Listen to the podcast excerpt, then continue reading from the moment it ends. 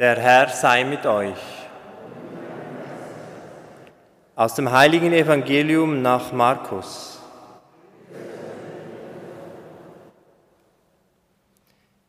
In jenem Tag, als es Abend geworden war, sagte Jesus zu seinen Jüngern, wir wollen ans andere Ufer hinüberfahren. Sie schickten die Leute fort und fuhren mit ihm in dem Boot, in dem er saß, weg. Und andere Boote begleiteten ihn. Plötzlich erhob sich ein heftiger Wirbelsturm und die Wellen schlugen in das Boot, so dass es sich mit Wasser zu füllen begann. Er aber lag hinten im Boot auf einem Kissen und schlief. Sie weckten ihn und riefen, Meister, Kümmert es dich nicht, dass wir zugrunde gehen? Da stand er auf, drohte dem Wind und sagte zu dem See, Schweig, sei still. Und der Wind legte sich und es trat völlige Stille ein. Er sagte zu ihnen, warum habt ihr solche Angst? Habt ihr noch keinen Glauben? Da ergriff sie große Furcht und sie sagten zueinander, wer ist denn dieser, dass ihm sogar der Wind und das Meer gehorchen? Evangelium unseres Herrn Jesus Christus.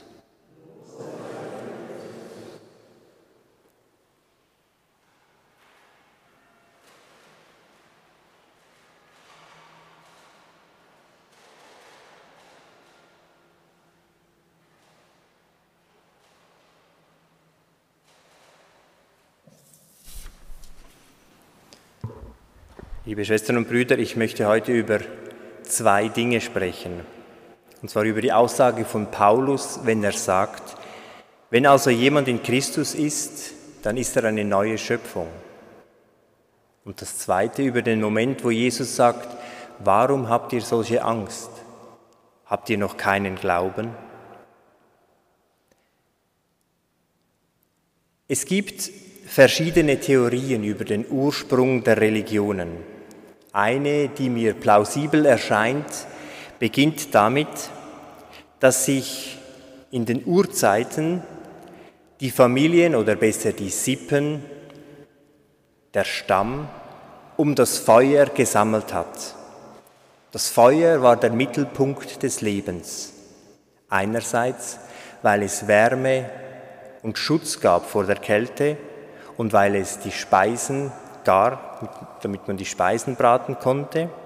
Das heißt, das Feuer hat den Leib erhalten. Aber das Feuer hat auch die Seele genährt, denn es hat die Gemeinschaft zusammengebracht und die Vorstellung war, dass wenn der Mensch gestorben ist, dass er in die Unterwelt hinabgeht und durch das Feuer in der Mitte der Sippe kommuniziert hat mit den Menschen. Das heißt, das Feuer war gleichsam der Übergang vom Diesseits zum Jenseits, so in vielen Vorstellungen.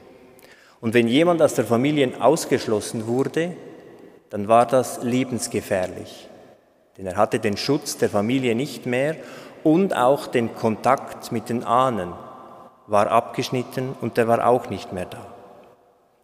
Im Verlauf der Zeit wurden dann die Ahnen ergänzt durch Götter, und brauchte einen stärkeren Schutz.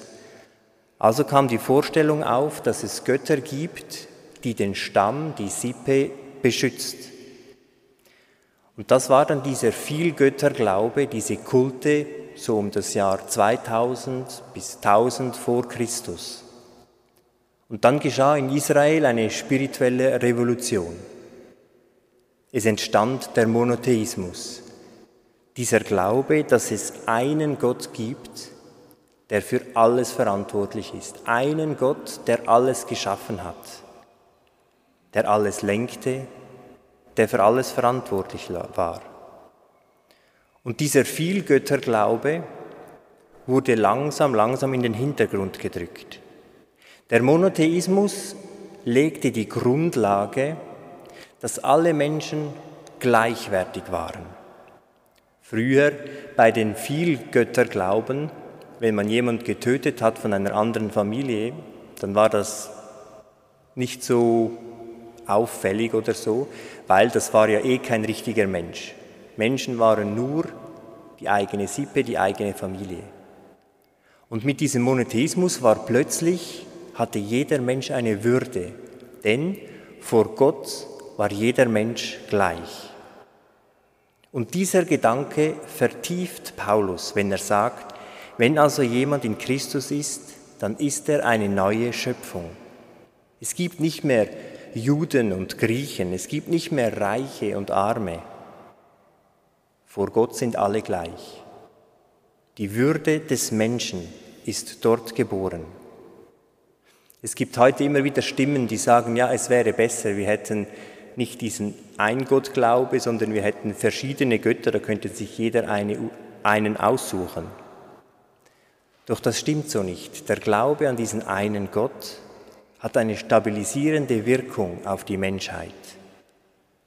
Und als Christen glauben wir, dass Jesus uns in besonderer Weise mit dieser Quelle, mit diesem Gott verbindet. Er zeigt uns in besonderer Weise diesen Gott. Ja, Christus verankert uns in Gott. Ausgehend von diesem Bild, dass alles aus einer Quelle stammt, hat Paulus dann auch das Bild des einen Leibes mit den vielen Gliedern entwickelt. Heute würde er wahrscheinlich sagen, es gibt einen Leib und viele Zellen. Unser Körper besteht ja aus Millionen von Zellen. Und so wie unser Leib aus Millionen von Zellen besteht, besteht auch die Erde aus Millionen von Menschen, Millionen von Lebewesen, die letztlich einen Planeten ausmachen, eine Erde ausmachen. Und so wie sich unser Körper immer wieder erneuert, die Zellen sterben ab, man sagt so alle sieben Jahre, glaube ich, im Durchschnitt, erneuert sich der gesamte Körper alle Zellen sterben ab und neue wachsen wieder. Und so geschieht es auch auf der Erde mit uns Menschen. Jeder einzelne Mensch ist eine Zelle auf diesem Planeten, dem Leib Erde. Verinnerlichen wir uns für einen Moment dieses Bild. Ich bin eine Zelle auf dem Leib der Erde. Ich habe angefangen zu leben ich bin jetzt da und ich werde wieder vergehen. Doch der Leib Erde bleibt weiterhin bestehen. Wenn ich mich so getragen und gehalten weiß, dass ich eine Zelle bin im ganzen Körper, dann kehrt Ruhe ein. Ich weiß, ich habe einen Platz auf diesem Leib für eine bestimmte Zeit. Gott, der die ganze Schöpfung im Blick hat, der hat auch mich im Blick und er will, dass ich lebe. Ausgehend von diesem Bild kann man vielleicht auch die Ruhe verstehen, die Jesus im Schiff empfunden hat. Die Jünger hatten Angst, unterzugehen und zu sterben. Und Jesus fragt, warum habt ihr Angst? Habt ihr noch keinen Glauben? Das heißt, habt ihr noch kein Vertrauen? Die größte Ruhe kehrt dann in ein Herz ein, wenn man bereit ist, loszulassen, wenn man bereit ist zu sterben. Und wir alle sind getauft auf den Tod und die Auferstehung Jesu Christi. Wir können also vertrauen, dass selbst wenn wir sterben, dass wir auferstehen. Und es gibt immer wieder Momente in unserem Leben, wo alles aus dem Ruder zu laufen droht, wo Stürme unser Leben unser Boot, in dem wir sind, durchrütteln. Und in diesem Moment zeigt sich auch, wie verwurzelt unser Glaube ist. Ob wir eben an diesen Tod und an die Auferstehung glauben. Und wenn ich sagen kann, ja, der Tod gehört dazu, und wenn es Gottes Wille ist, dann geschieht er jetzt, dann können wir solche Momente ruhiger überstehen. Liebe Schwestern und Brüder, wir sind Zellen in einem riesigen Leib. Dieser erhält und trägt uns. Und wir haben unser kleines Stück Verantwortung mit beizutragen, diesen Leib zu erhalten. Aber ich glaube, wir sollten uns nicht allzu wichtig nehmen und immer wieder das große Ganze im Blick zu haben. Jesus hatte dieses große Ganze im Blick. Ja, er spürte es in sich. Er ist zutiefst mit dem Leib der Erde und mit Gott verbunden. Deswegen hatte er keine Angst und er war ruhig. Und diese Ruhe kommt von Gott. Eine kleine Übung, die vielleicht hilft. Als Jesuit haben wir ja gerne so Übungen. Wenn Sie das nächste Mal im Alltag wieder fast überrumpelt werden von etwas, dann können Sie einfach mal beide Füße auf den Boden stellen und mit Jesus gleichsam ins Boot sitzen und sich vorstellen, wie Christus hinten im Boot liegt und schläft und sich mit ihm verbinden und die Welle vor sich sehen und mit Christus verbunden bleiben. Er schläft, er ist bei mir, er ist ruhig, also darf ich auch ruhig sein. Manchmal ist es so, dass immer wieder solche Wellen kommen dann ist es natürlich ratsam zu überlegen, wie ich vielleicht ein Schiff bauen kann, das besser hält. Aber selbst wenn wir das tun, es kommen immer wieder Momente, wo es drunter und drüber geht.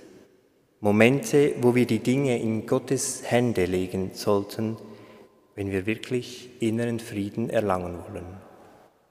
Amen.